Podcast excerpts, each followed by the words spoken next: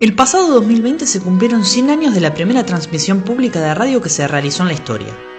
El hecho se produjo el 27 de agosto de 1920, nada más ni nada menos que en Buenos Aires, la capital de la República Argentina. A pesar de que la radio no es un invento argentino, el país más austral de Sudamérica tuvo el privilegio de ser el anfitrión de su creador, el italiano Guillermo Marconi.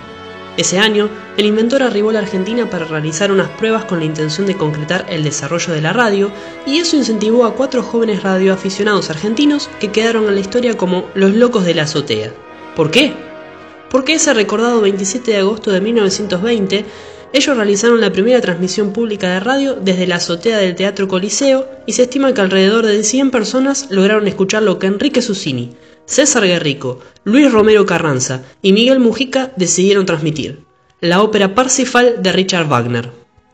A pesar de que los cuatro jóvenes estaban relacionados con la medicina, uno ya era médico y los demás estudiantes, fueron reconocidos como pioneros en el ámbito de la radiofonía e incluso llegaron a hacer carrera en ese mundo, paralelamente a sus profesiones. Anteriormente se mencionó que el honor de figurar como el inventor de la radio lo ostenta Guillermo Marconi, un ingeniero electrónico nacido en Italia. Sin embargo, lo cierto es que la creación de una de las tecnologías que cambió la vida de las personas no se debe solamente a él. Si se lee bibliografía al respecto, se podrá encontrar que la radio es un invento colectivo, puesto que Marconi utilizó componentes inventados anteriormente por otras personas y se nutrió de conocimientos ajenos para ensamblar todo y crear. De esa forma, la radio, que patentó como creación propia en 1904. Hasta ahí no habría problemas, puesto que podría decirse que Marconi tuvo la capacidad de relacionar tecnologías para crear un nuevo dispositivo, algo que sería totalmente válido. Sin embargo, con el paso del tiempo se descubrió que el verdadero desarrollador de la radio fue Nikola Tesla.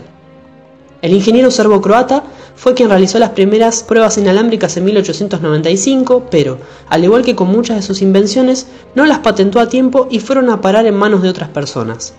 De todas formas, con el paso del tiempo su figura fue reivindicada e incluso en 1943 la Corte Suprema de los Estados Unidos le otorgó post-mortem la patente de la radio. Por otra parte, cuando hablamos de radios AM y FM, generalmente pensamos en las diferencias de contenido relacionadas a ellas.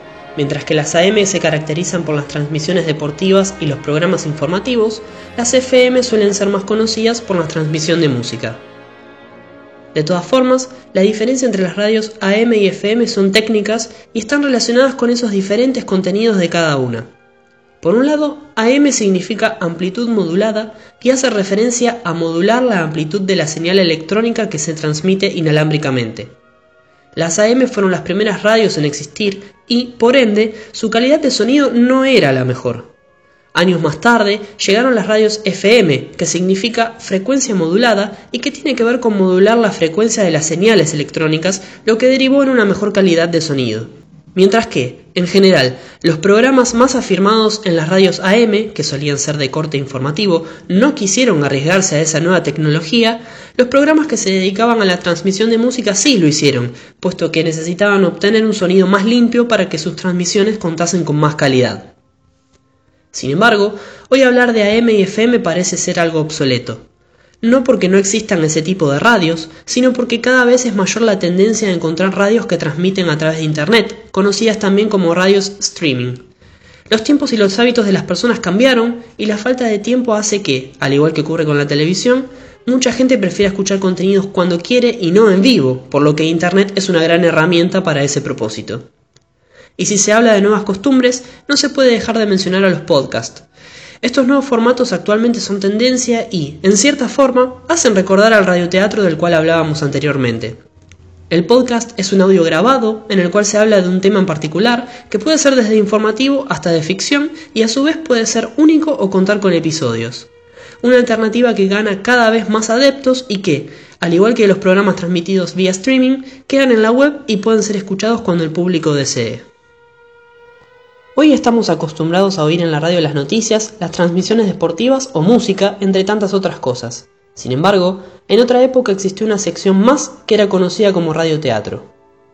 El radioteatro se caracterizaba por la producción de contenidos teatrales, generalmente ficticios, pensados exclusivamente para la transmisión radial, por lo que era muy importante la descripción a través de la narración y los diálogos para que los oyentes pudieran sumergirse en esas historias de la mejor manera, puesto que lógicamente no contaban con imágenes.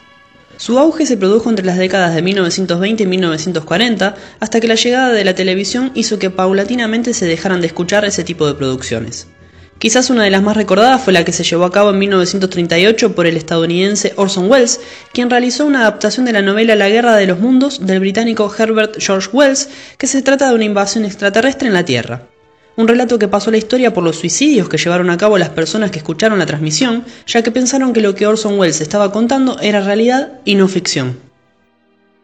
Y si se habla de la radio, no se puede dejar de tener en cuenta a uno de sus pilares, el que constituyen las transmisiones deportivas. La primera transmisión radiofónica deportiva de la historia se produjo en los Estados Unidos el 11 de abril de 1927.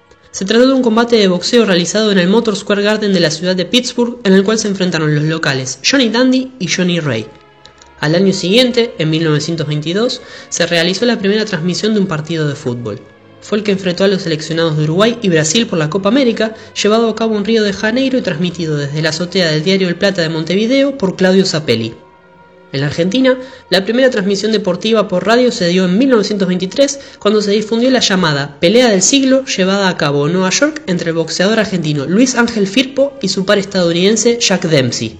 Un año más tarde llegó el turno del primer partido de fútbol que se trató del cruce entre los seleccionados de Argentina y Uruguay.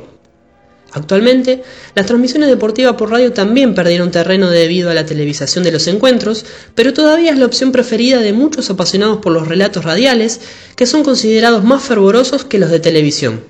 Un ejemplo de ello es el relato del uruguayo Víctor Hugo Morales del segundo gol de Diego Maradona a Inglaterra durante el Mundial de México 1986, que quedó en la historia por su emotividad.